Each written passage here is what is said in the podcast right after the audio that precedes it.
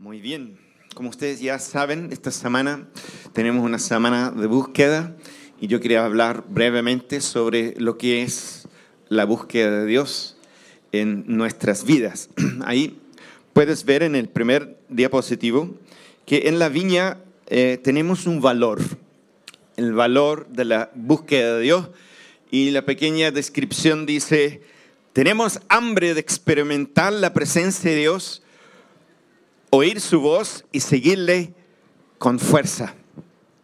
Y esto es un valor, es uno de, no de los cinco principales valores de la Viña Agape, sino uno de nuestros valores extendidas que tenemos y hablamos de esto en el Agape 1.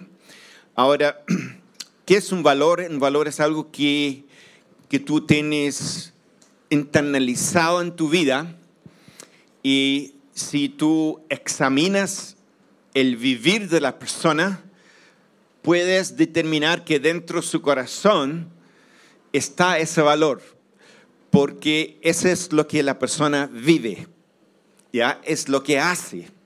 Es decir, gasta su tiempo, energía haciendo eso.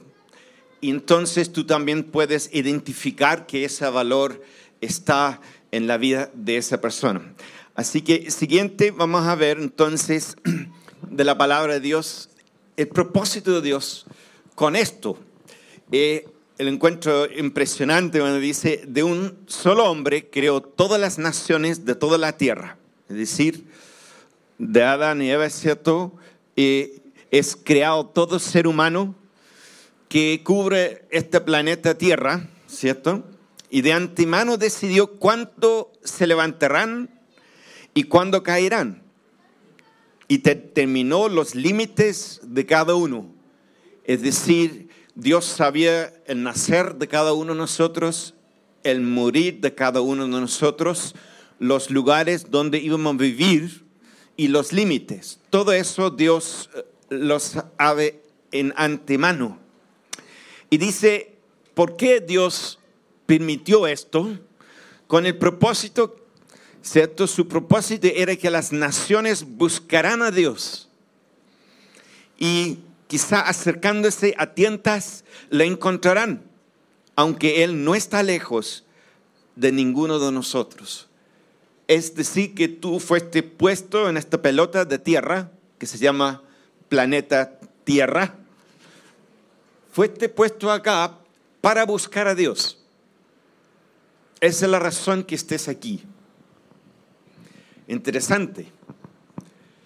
Y la verdad que nos acercamos, como dice, a tientas, es como si tú eres un poco en una sala oscura y no sabía a dónde, pero tenía que avanzar y con las manos así, intentando avanzar.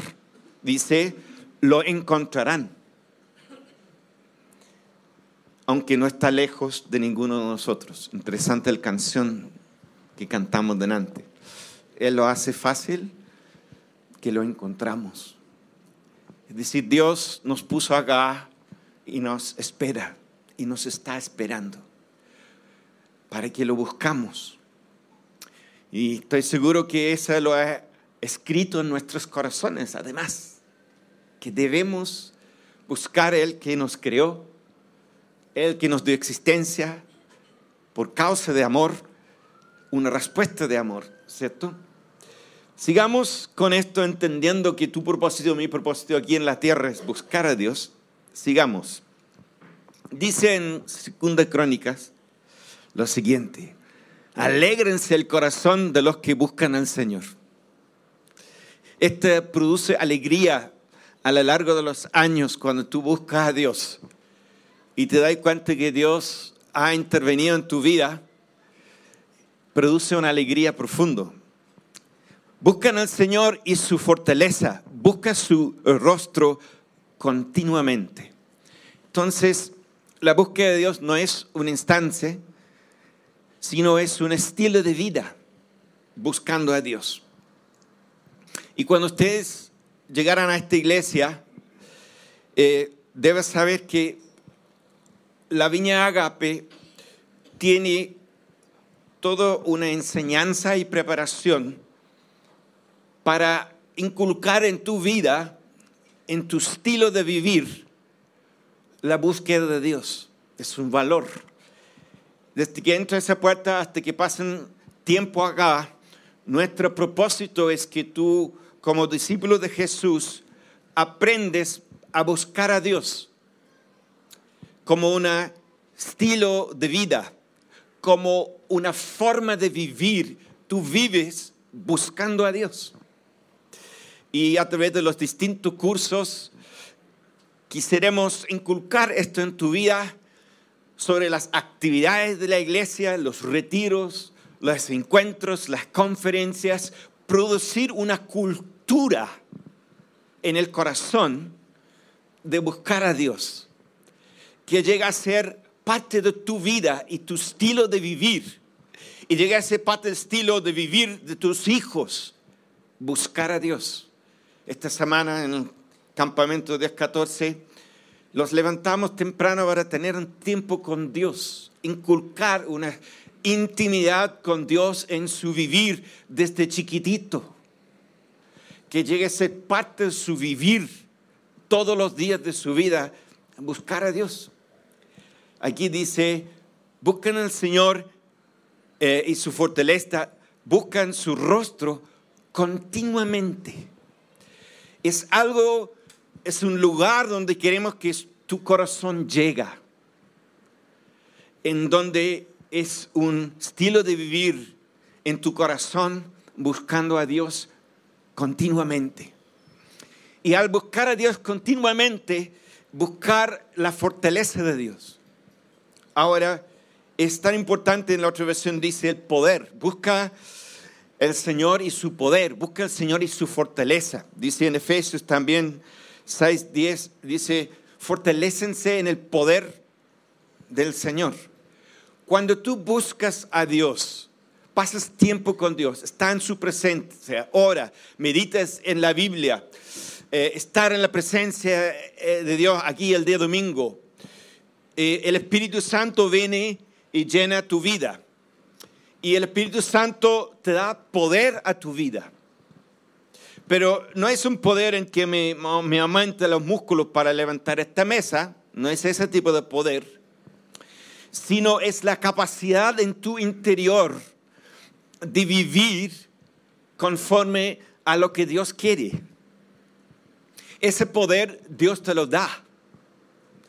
Es el poder de ver a este mundo viviendo en, eh, ¿qué palabra? En su perversidad, en su corrupción, y poder ver la corrupción, ver la perversión, y no ser parte de la perversión de este mundo. Eso es poder.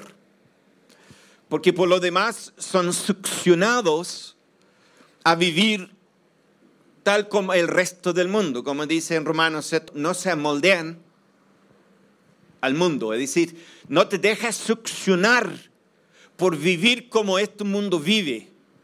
Pero debes obtener el poder de parte de Dios de resistir ser succionado y vivir una vida conforme a lo que Dios quiere. Y eso se requiere poder, se requiere fortaleza de parte de Dios para que Él vibrando en su, tu ser interior produzca el asco hacia el pecado, produzca el asco hasta la perversión y la corrupción de este mundo. No el asco en que tú juzgues las personas, sino un asco en que tú decides apartarte a vivir para Dios. Y apartarte a vivir para Dios no es una carga. No es un tener que decir, no, no, no, no toques, no toques, no pruebes, no esto, no esto. Sino es una vida que brota desde el interior y produce deseo diferente en tu ser. De querer no ser pervertido o corrupto, sino el deseo de vivir limpia y puramente para Dios y para su voluntad. Y ese poder viene de Dios. Y ese poder tú lo necesitas, yo lo necesito todos los días, ese poder. y es necesario buscarlo para tenerlo. Por eso la palabra dice, buscan su rostro continuamente, buscan al Señor y su fortaleza. Bien. Luego dice, sin fe es imposible agradar a Dios, porque es necesario que el que se acerque a Dios cree que Él existe y que recompensa a los, ¿cierto? A los que lo buscan. He visto a través de una larga vida de estar buscando a Dios, cómo Dios recompensa. A lo mejor ese debería ser otro mensaje, ¿cierto? Pero es real, es real. No vas a ver fruto así como busco hoy Señor, ¿dónde está mi recompensa mañana? ¿Cierto? Algunos tenían una fe así. Pero fe es paciencia, fe es saber esperar en Dios, fe es saber buscar a Dios constantemente y en el tiempo empezar a ver y cosechar los buenos frutos de lo que es buscar a Dios. Así que debemos tener fe, pero no en fe que dice busco hoy y mañana quiero recompensa, una fe que busca a Dios por años, sin esperar, y luego empieza a cosechar el fruto de un buen camino porque has buscado a Dios y Él en su tiempo te recompensa. Y ni siquiera estamos hablando de la recompensa en cuanto a la eternidad, estamos hablando de la recompensa aquí en la tierra. ¿Ok? Sigamos provocando en nosotros las ganas de buscar a Dios. Esta semana, lunes, perdón, martes, miércoles y jueves, les vemos acá a las 20 horas. ¿Por qué buscar a Dios? He dado una razón fuerte por el poder que tú necesitas en tu vida para vivir esta vida y dos, quiero ponerte otra razón. ¿Por qué buscar a Dios? ¿Ves esa manito ahí? ¿Y ves esa piedrecita? Vamos por el momento del ejemplo. Decir que esa piedrecita es algo muy precioso para ti, un tesoro, así como, por ejemplo, tu hija. El tesoro de tu vida, tu hija. ¿Lo pondrás la vida de tu hija en la mano de un criminal para que la cuide? La respuesta obviamente es jamás, ni se me ocurre hacer algo así. Bien, ahora tenemos que avanzar con entender. Vemos que esa mano ahí, que tiene esa piedrecita ahí. Ahora vamos a ir entendiendo ¿Quién es esa mano por un momentito? Si esa mano, ¿a quién pertenece esa mano? En un caso podemos verlo como el mano del criminal en que has puesto la vida de tu hija y te sabes, está muy malo esa situación. No quisiera jamás que tu, la vida de tu hija estuviera en las manos de un criminal. Ahora vamos a avanzar y vamos a ver la condición de esa persona, de esa mano. El Señor vio que era mucha la maldad de los hombres en la tierra y que toda intención del pensamiento de su corazón era solo hacer siempre el mal. Eh, si esa mano le pertenece a ese tipo de persona, dudable que vamos a poner la vida de nuestra hija en esa mano, ¿cierto? Sigamos leyendo la condición de esa persona. Como está escrito, no hay justo ni hay ni uno. No hay quien entiende, no hay quien busca a Dios. Todos se han desviado, a una se hicieron inútiles. No hay quien haga lo bueno, no hay ni siquiera uno. Au. Esa es la condición de esa mano el corazón detrás de esa mano. Ahora sigamos. Imagínate. Además le dice esto acerca de ese corazón. El que confía en su propio corazón es un necio. Es un necio. pero el que anda con sabiduría será liberado. ¿Cuál sería esa sabiduría que habla aquí? Que el necio confía en su propio corazón, pero el sabio tiene sabiduría para escapar. Bien. Ahora vamos a volver a ver en el siguiente la manito. Vamos a decir que esa manito es tu mano. Y tú eres ese pecador que acaba de, describir, o lo que la Biblia acaba de escribir. Mi pregunta ahora no es acerca de la vida de tu hija, pero ahora te voy a preguntar, ¿pondrás tu propia vida en esa mano? ¿Pondrás tu propia vida en esa mano? Tu vida, chiquillos, en tus propias manos corre gran peligro. Tu vida en tus propias manos corre gran peligro. Si tú guías tu propia vida, lo vas a destruir la vas a destruir, porque tú eres un pecador corrupto y pervertido por naturaleza. Y si te hagas cargo de tu vida, la vas a destruir. Lo tiene que tener muy claro. Merece solo leer el versículo de nuevo, el anterior. El que confía en su propio corazón es un necio. Si tú crees que puedes guiar tu propia vida y que tu propia vida va a terminar bien, estás muy perdido, muy perdido, perdida. Nosotros urgentemente necesitamos sacar nuestras vidas de nuestras manos con urgencia y ponerlos en la mano de Dios. Es el único lugar seguro de tu vida. Es fuera de tus manos y en la mano de Dios.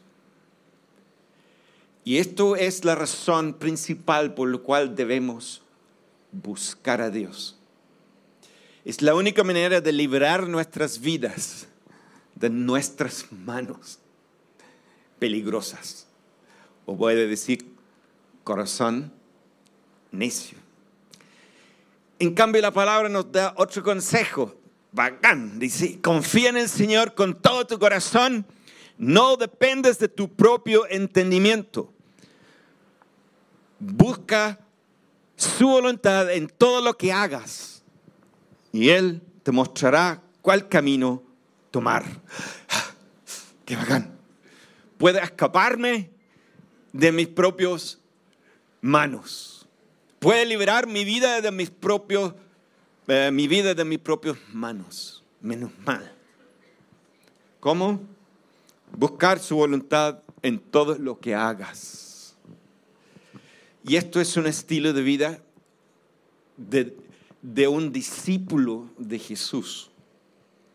Desde que tú entras la puerta de esta iglesia, te vamos a estar señalando un camino y un vivir para que te liberas de tus propias manos.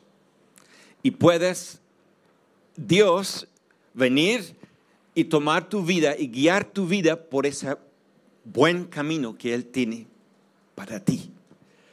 Solo debes saber que no debes ser terco, no debes ser porfiado, debes rendirte y entregar tu vida a Él para que Él lo guíe y Él lo cuide. Bien, sigamos en esta aventura y ver si podemos encontrarlo. En el siguiente ves ahí una foto de un camino lleno de hoyos. Me acuerda fue después de un tiempo muy difícil en la viña San Miguel, que era la escoba y la iglesia se dividió. fue muy doloroso y nos pidieron a nosotros hacerse cargo de la iglesia y partimos con una iglesia dividida.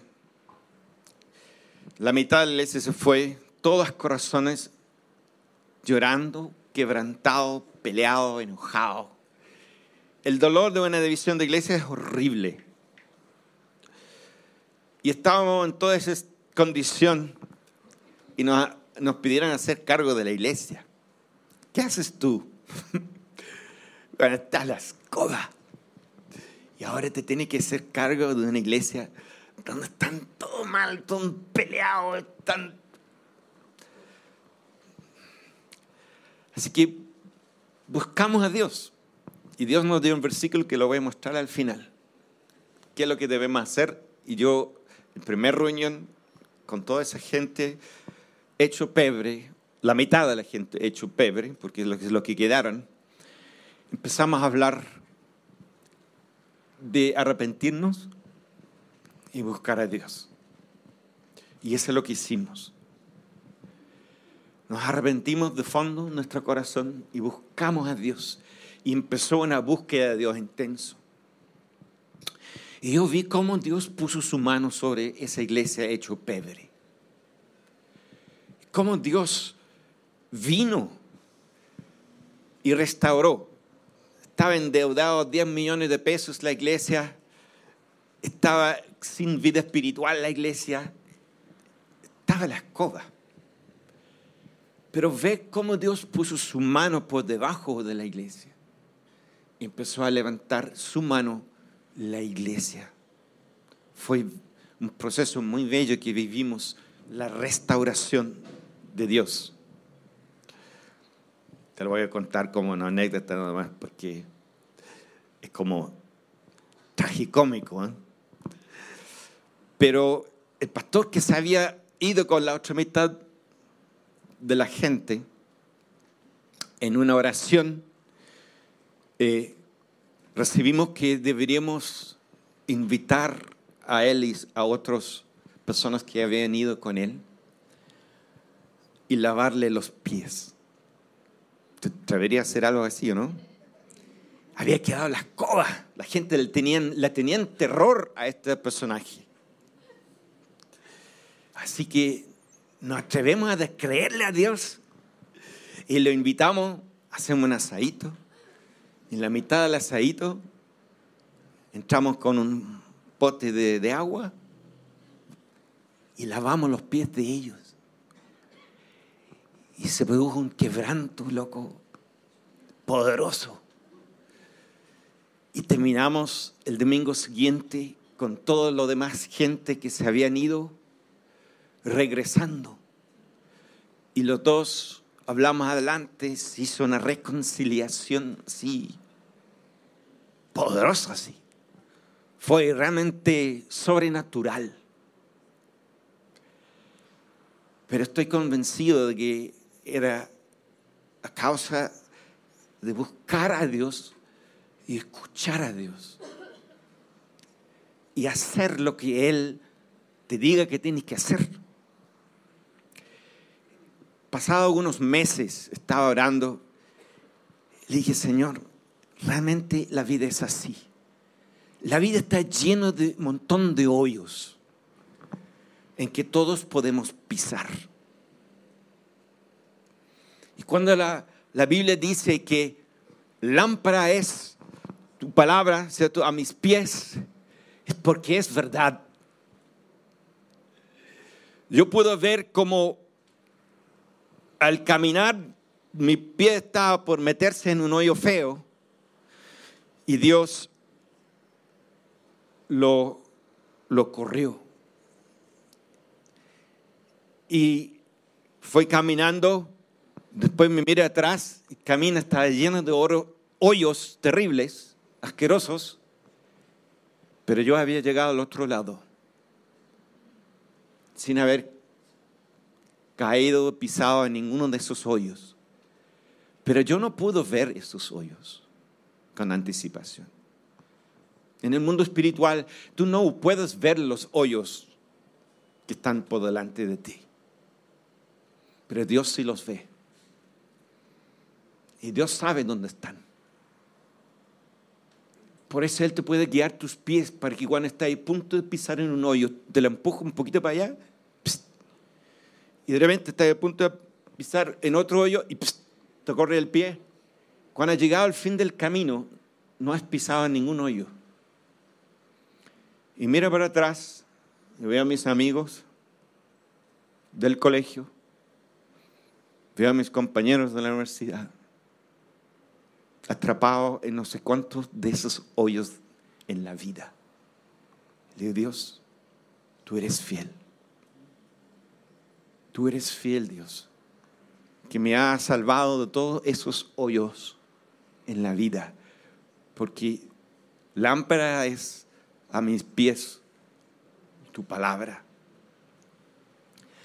Así que la única forma en que vamos a saber de verdad si estamos buscando a Dios es cuando se nos revele,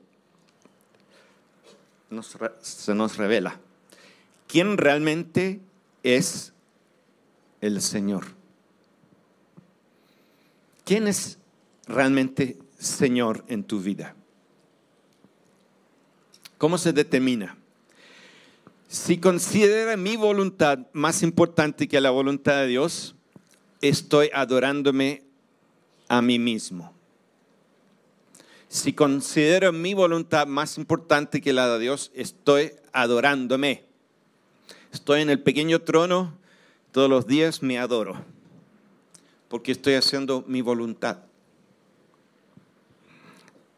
Si considero la opinión de las personas de este mundo más importante que la voluntad de Dios, estoy buscando la gloria de los hombres, la opinión del mundo, la presión social, el status quo, ¿cierto?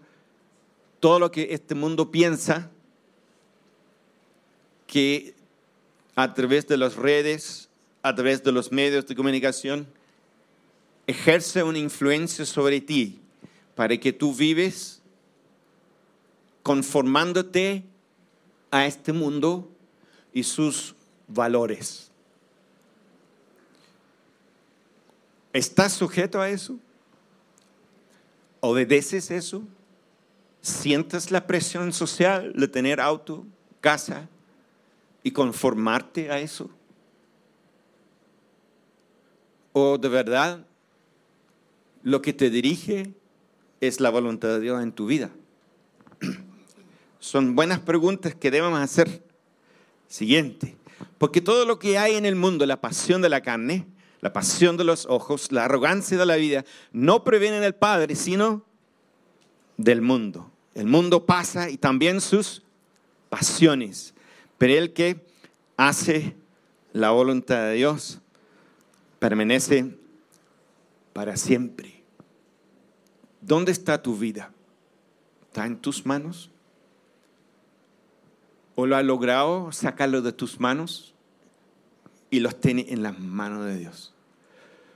Esta es la razón por la cual nosotros declaramos tres días, inicio del año, para buscar a Dios, para determinar quién nos lleva es Dios, quién nos guía es Él. Lograr sacar la presunción de actuar sin buscar a Dios, renunciar la presunción renunciar la terquedad natural de nuestra naturaleza, de querer hacer nuestra propia voluntad, renunciar eso y partir el año diciendo, Dios, renuncio a esto y te entrego a que tú guíes mi vida en este nuevo año y que yo te dejo que tú me guías, que yo sea conducido por ti, Dios. Mira el siguiente versículo, lo encuentro impactante. Pero Roboán actúa mal porque no tuvo el firme propósito de buscar al Señor. ¿Qué queremos inculcar en tu vida acá? El firme propósito de buscar a Dios como estilo de vida. Le ponemos retiros en tu vida, le ponemos grupo pequeño en tu vida, ponemos grupo de oración en tu vida. Hacemos todo una dinámica de experiencias en conjuntos a que tú puedes ser ayudado mantener tu vida en la presencia de Dios, tu vida en la oración, tu vida en la palabra, tu vida en un ambiente donde se habla sobre escuchar a Dios, hacer la voluntad de Dios. Porque al final, como pastor, como pastores, es nuestro trabajo pastorear la iglesia y que las personas que asistan a esta iglesia sean conducidos sanamente a vivir y hacer la voluntad de Dios. Tú también puedes ir a una iglesia donde hable de las bendiciones de Dios y te pide tus diezmos prometiéndote que Dios te va a bendecir cien veces más. Y ese es el mensaje. Pero no se escucha nada de que hay que hacer la voluntad de Dios en tu vida. Solamente hay promesas de bendiciones. Pero nada que dirige en palabra, enseñanza, la vida de las personas a que haga la voluntad de Dios en sus vidas. ¿Ok? Mira lo que dice. Y por todos murió. ¿Para qué murió Jesús? Para que los que viven, ¿quiénes son los que viven? ¿Los que tienen el corazón latiendo o los que tienen una relación con Dios? Los que tienen una relación con Dios tienen vida y ellos son los que viven. Los demás son muertos.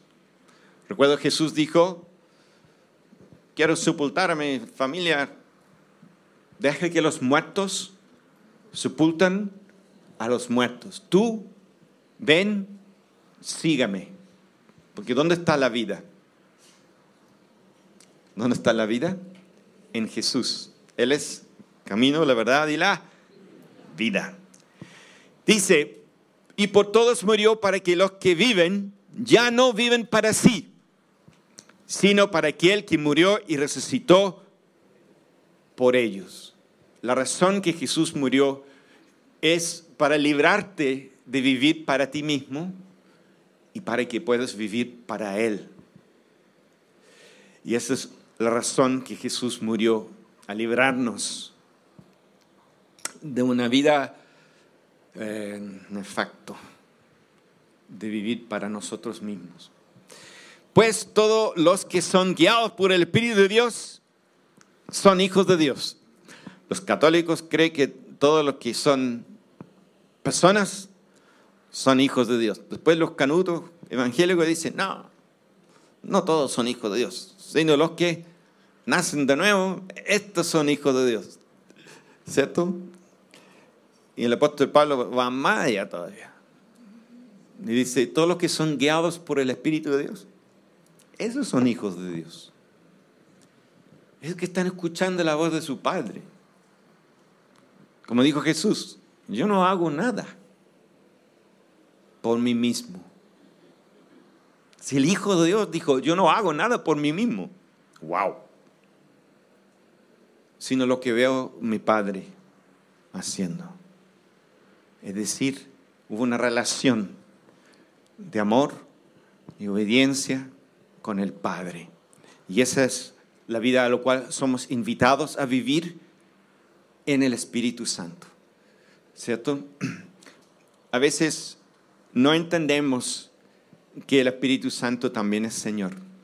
Padre, Hijo, Espíritu Santo. Dios. Dios es nuestro Señor. Espíritu Santo también es Señor. Entonces, cuando te habla de tu corazón, dices, sí, Espíritu Santo, pero sabe que hoy día no voy a hacer eso, voy a hacer la otra cosa. Porque tú eres mi amiguito, el Espíritu Santo.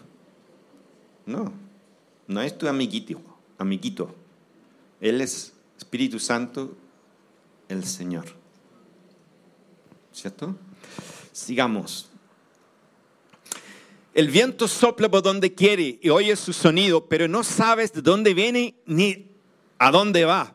Así es todo aquel que es nacido del Espíritu.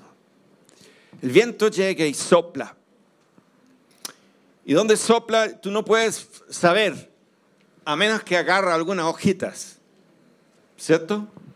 Y las hojitas son arrastrados por el viento. Así son todos que son nacidos del Espíritu. Así son todos los que son guiados por el Espíritu. Se mueven en la dirección donde va el Espíritu Santo. Para allá van. Ahora tú tienes dos cosas que pueden guiar tu vida.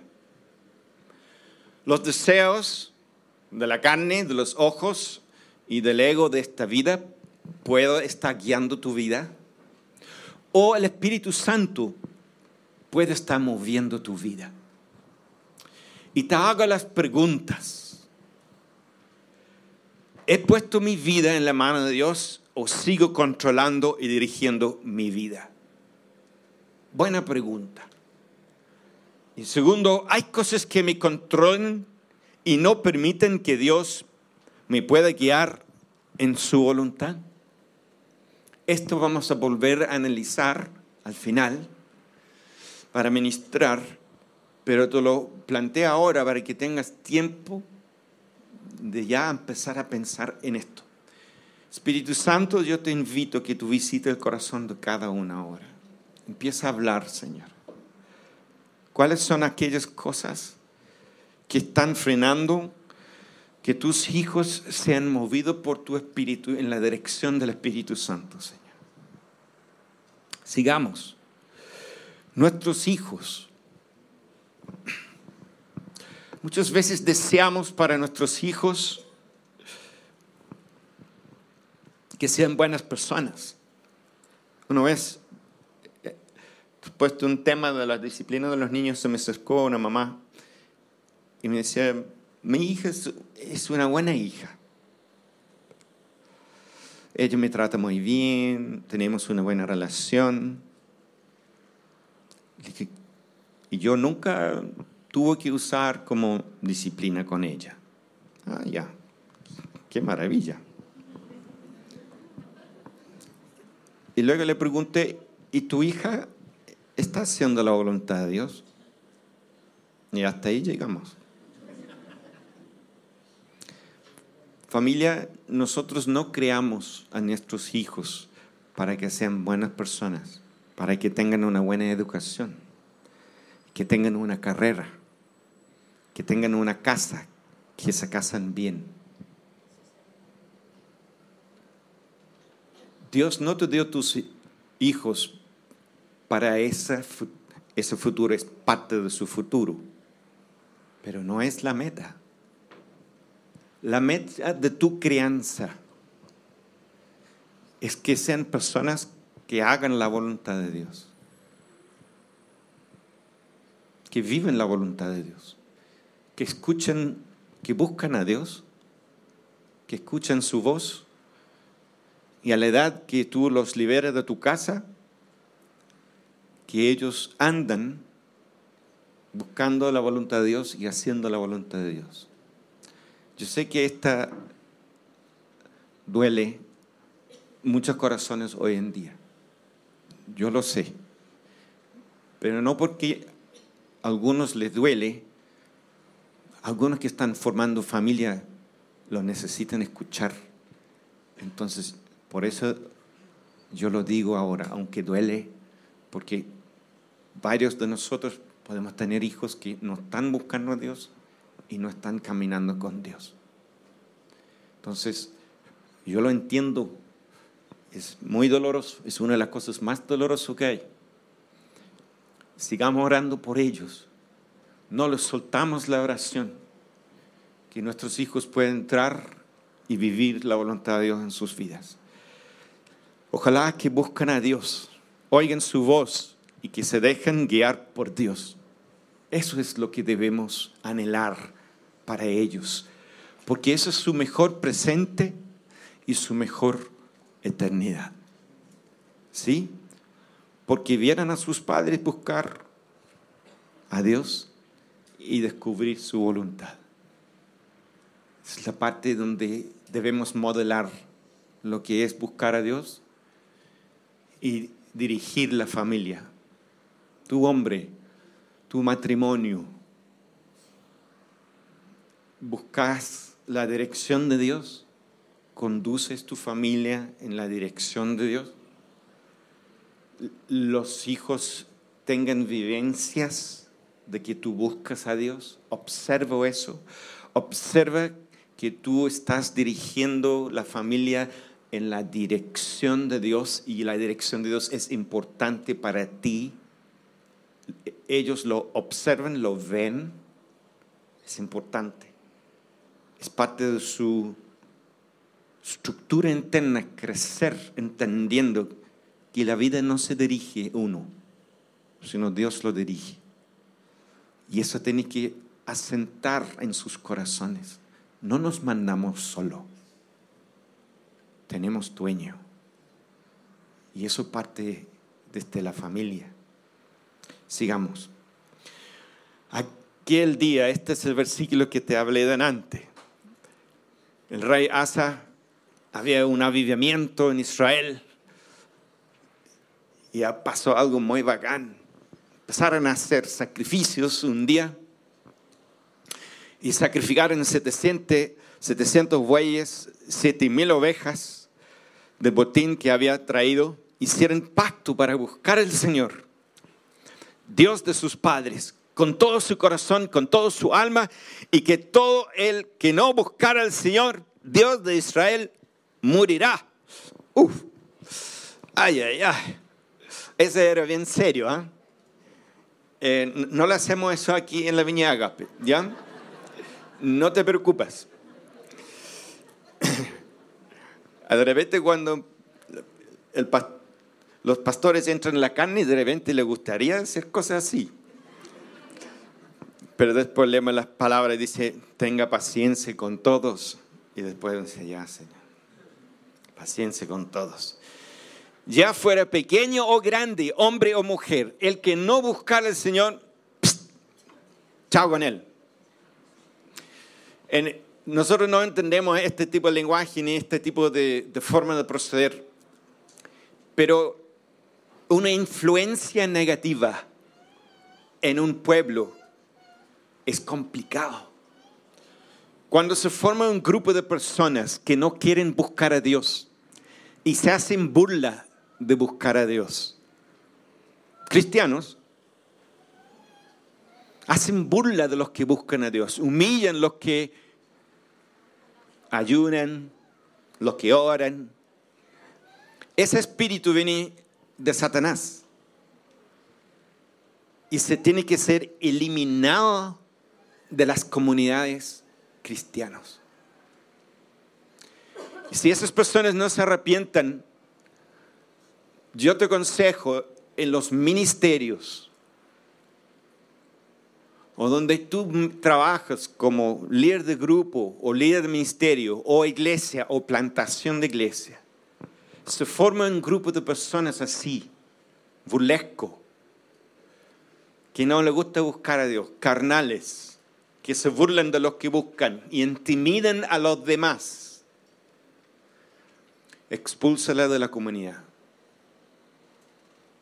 Expúlsala de la comunidad. porque te van a provocar en el fondo del corazón una intimidación sobre el resto del grupo y el resto del grupo jamás va a poder avanzar. Nos sucedió una vez en San Miguel. Habían algunos jóvenes bien de influencia. Y cuando venían las reuniones de jóvenes, estaban parados atrás así. Y todos los cabros fueron, estaban intimidados de no adorar a Dios tener esa actitud así como cool, ¿cachai? Nosotros nada adoramos a Dios aquí. Y todos los, estos gallos cool atrás, así mirando con una actitud así arrogante, influenciando todo lo demás. Yo cachaba esta cuestión, oraba y oraba. Y ya, vamos, vamos a resolver este tema. Hicimos una reunión y yo les empecé a explicar. Le dije, ¿sabe? Tú y yo fuimos diseñados a adorar a Dios. Si tú no puedes adorar a Dios, es porque hay una influencia sobre tu vida negativa. Y los que intimidan a los demás a no adorar a Dios están siendo usados por el enemigo. Yo quiero que tú te das cuenta de eso hoy día.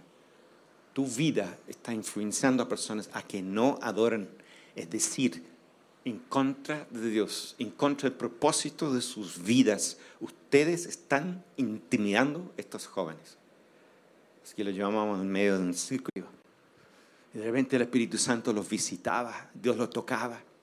Y cuando ese ambiente ya estaba establecido, un ambiente de buscar a Dios, entre ese grupo pequeño, se empezaron a añadir otros.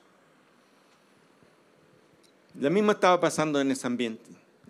Los bacanes atrás, indiferente, que no se movía, que no adoraba, que afectaba e influenciaba a los demás. Tú no vas a cambiar todo eso, olvídelo. Empieza con un grupo pequeño. Empezaron a orar. Los locos empezaron a ayunar los 10 miércoles. Los alumnos, los cinco ahí, ayunando por sus compañeros y empezó la guerra. Y así se añadieron uno más la otra semana, después otro la otra semana, y después uno más, otro la semana, y uno por uno, cuando entraban en ese ambiente de búsqueda, empezaron a ver qué es lo que es buscar a Dios, lo bacán que es, que Dios te visita, que el Espíritu Santo viene y ministra, y todo lo demás la voz empezó a correr en el colegio. Empezó un cambio en el ambiente. Y lo que antes intimidaban, empezaron a ser intimidados. Porque ahora Dios estaba moviendo en ese ambiente. Y yo vi el día que ese sueño fue cumplido. Mike ya se había ido del colegio. Roy estaba guiando la adoración todo, cada uno del colegio estaba adorando a Dios con todo su corazón. Esto es vida espiritual, este cambio espiritual, el cambio que tú puedes traer en tu casa, en tu colegio, en tu universidad. Cuando tú buscas a Dios, tú clamas a Dios. Me acuerdo Mike diciendo una vez que había una jóvenes le dicen, bueno, busca a Dios, vaya a buscar a Dios. Y los cabros no, no buscaran a Dios, o dijeron que oré, pero no pasó nada. Dije, ven. Y fueron a la sala, y ahí con ellos presentes, Mike empezó a buscar a Dios, a adorar, a clamar a Dios, a levantar la voz en oración, orar en el Espíritu, buscar a Dios vino la presencia de Dios, viene el Espíritu Santo, queda la escoba. Después terminaron. Ah, ahora, ahora entiende lo que es buscar a Dios. Buscar a Dios es algo que tú recibes transferido a tu vida cuando tú estás en un ambiente de gente que busca a Dios. Gente que por años han buscado a Dios y tienen una unción de buscar a Dios, métete ahí. Que, que te chorea un poquito la unción, la perseverancia. Fue Andrew Murray que dijo, un sudafricano que manejó un gran movimiento, que dijo, pocas personas pueden orar, menos orar eficientemente, a menos que le han sido transferido el espíritu de la santa perseverancia en la oración. No sé si entendiste eso, pero lo que estaba diciendo es, pocos pueden orar bien, a menos que orando con otros les transferido esa capacidad de perseverar en la oración. Bien, familia, mira la segunda parte de este versículo. Además, lo juraron al Señor a gran voz, con gritos, trompetas y cuernos. Imagínate el escándalo, porque decidieron buscar a Dios. Ese es avivamiento, eso es lo que necesitamos.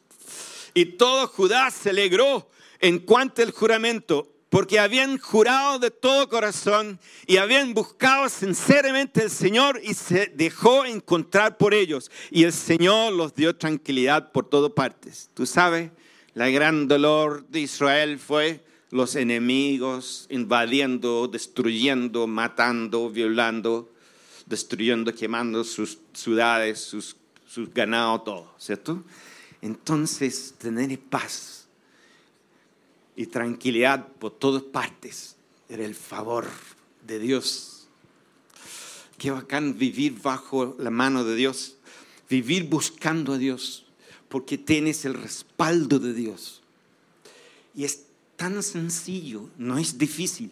Simplemente tienes que decirte a tu carne, carne, ¿sabes qué más? Tú no me vas a dominar, vamos a buscar a Dios. Eso es lo que vamos a hacer, vamos a buscar a Dios. Y tú lo haces eso regularmente y Dios está sobre ti y Dios te guía. Y su favor está contigo. Los leoncillos se debilitan y tienen hambre, pero los que buscan al Señor, nada les falta. Busca al Señor y Él me respondió, me liberó de todos mis temores. Por tanto, no se preocupen diciendo qué comeremos, qué beberemos, con qué vestiremos, porque los gentiles buscan ansiosamente todas estas cosas que el Padre Celestial sabe que ustedes necesitan, todas estas cosas. Pero buscan primero su reino y su justicia y todas estas cosas les serán añadidas. Uh, aleluya. Para terminar, iglesia, este es Pablo escribiendo a los filipenses y dice, lo que también han aprendido y recibido y oído y visto en mí. Cosas que habían aprendido de Pablo, cosas que habían recibido de Pablo, cosas que habían visto en la vida de Pablo, que dice, practican, hagan estas cosas. ¿Y qué? El Dios de paz estará con ustedes. Adoptan un estilo de vida, de buscar a Dios. Dios va a estar contigo. Y no hay más grande que eso. Que Dios está contigo. Que Dios te guíe tus pasos. Que Dios te muestre dónde andar. Y que te está respaldando por detrás y está yendo por ti, por delante de ti.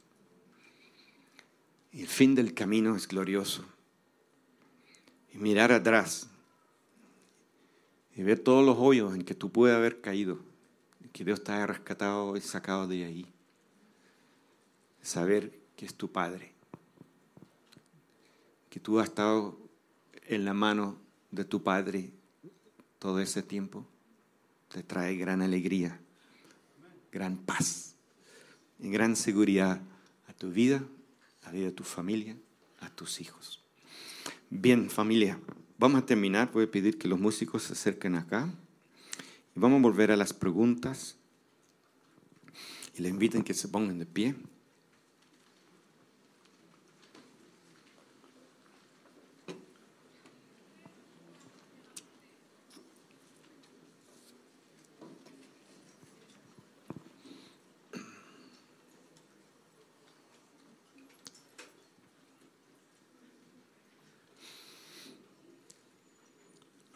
Cierra tus ojos y les voy a volver a leer estas preguntas.